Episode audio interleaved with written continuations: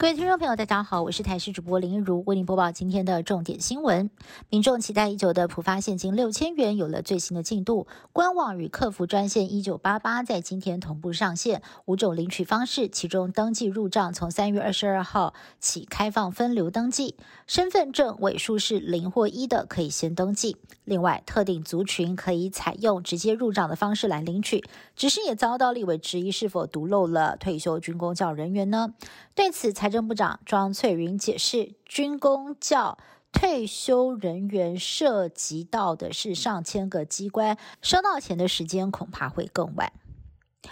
最近有民众开车在路上，发现有车主在后方车牌左右加装凸面镜。网友猜测这是要抵制后方开远光灯的车辆，有人认为这是拿来躲避测速照相。汽车达人指出，早期测速照相机如果在夜间开启闪光灯，的确有可能会因为旁边的凸面镜造成了画面过曝。但是现在警方的测速设备画质比较好，遇到这样的车，只要调低曝光度，一样可以辨认车牌。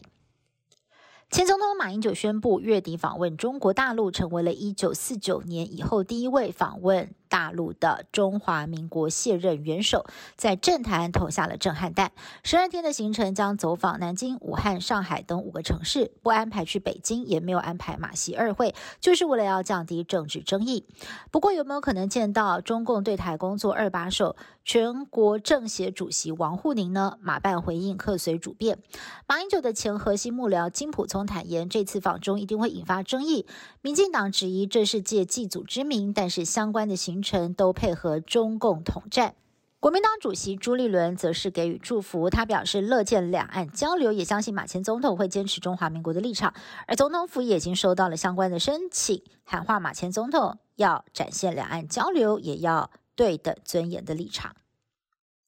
中国国家主席习近平二十号起访问俄罗斯首都莫斯科三天，他的专机已经抵达当地之后，将跟俄国总统普京会面。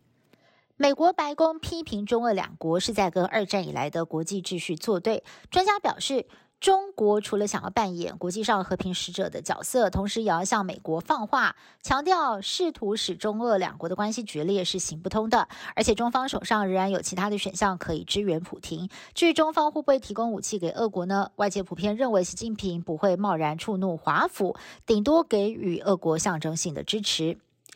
美国前国家安全顾问欧布莱恩秘密访问台湾，台日新闻独家掌握。欧布莱恩在今天清晨已经搭机抵达台湾，预计在台湾停留五天，期间将与总统蔡英文、蓝绿党团见面，也会拜访国防部、陆委会还有经济部。欧布莱恩日前才因为透露美方绝对不会让台积电落入中国的手中，引发热议。这回是以华府智库美台小组主席的身份来访，超野立委也表达欢迎。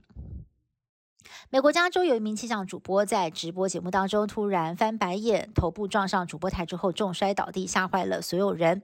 直播节目后来紧急的进广告，而这位主播在二零一四年就曾经在直播节目当中呕吐，检查之后发现是心脏瓣膜闭锁不全，后来他奇迹式的痊愈了，还获选为加州小姐。目前仍然不清楚这次的昏迷是否跟他的心脏老问题有关系。